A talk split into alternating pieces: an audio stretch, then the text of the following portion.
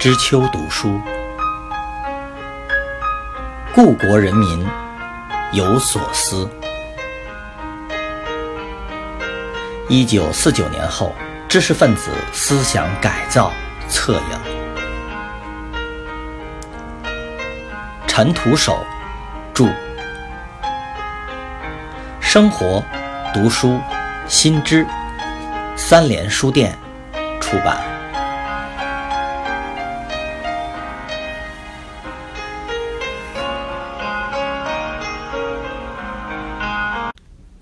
三，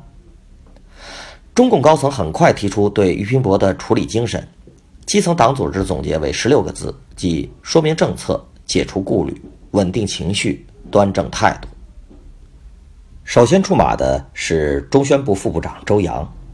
他在作协学习会上发言说：“批判俞平伯先生，当然只是批判他的错误观点，而不是要打倒这个人。”他在政治上是拥护人民民主专政的，赞成中国走社会主义道路，在这一点上我们是一致的。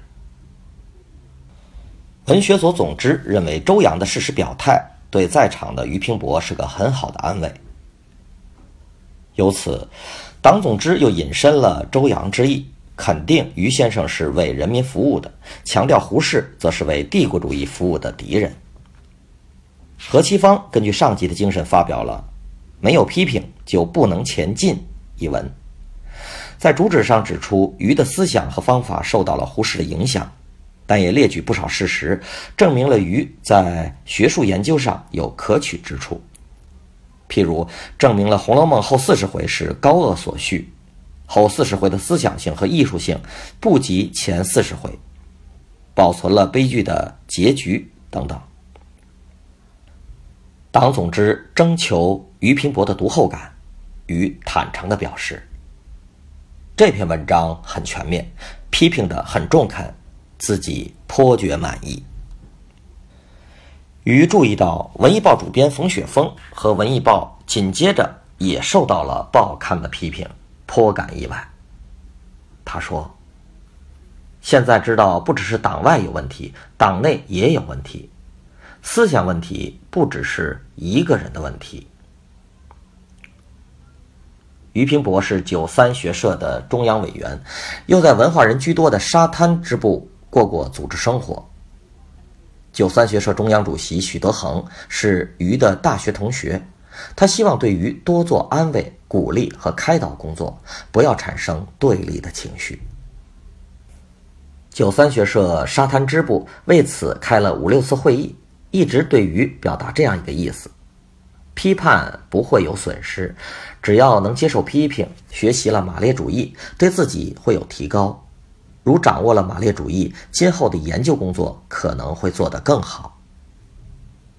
沙滩支部的成员王洪鼎在会上说：“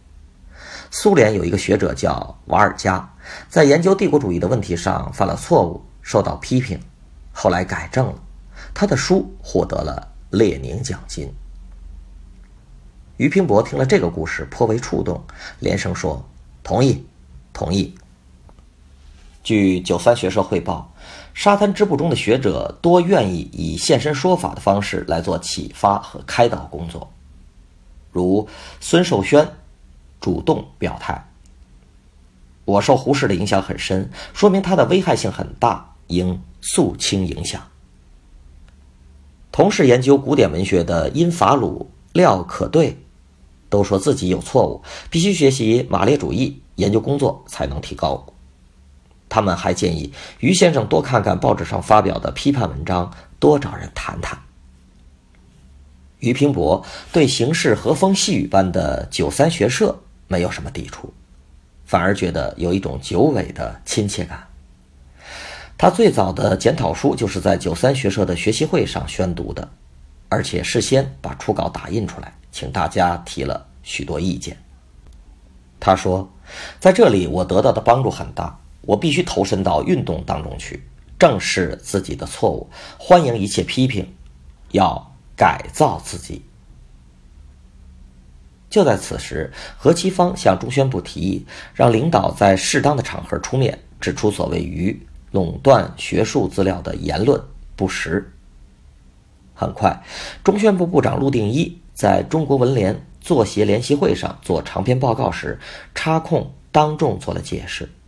等于在这个事实上变相为于平反澄清。当时，俞平伯对某些批评者的言论颇感不满，有的甚至感到委屈，如觉得人民文学出版社黄素秋的批评文章多有歪曲事实之处，对周汝昌的批评文字更感不快。俞的好友、北大历史系教授向达为俞说话，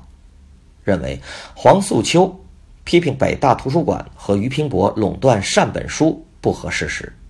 说。俞平伯对脂砚斋本不一定是垄断，不愿出荐这本书是怕弄脏了。向达还引列宁的一句话：“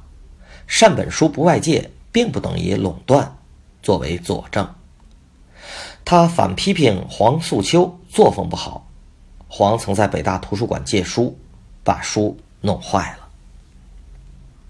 对此，何其芳及文学所总之在研究之后也认为这些批评是不当的。周汝昌本身也很落后，对《红楼梦》的研究有些比鱼还坏，很荒谬。这种组织形式的反驳，颇让困境中的俞平伯感到一些宽慰，对他的情绪稳定也起了重要的作用。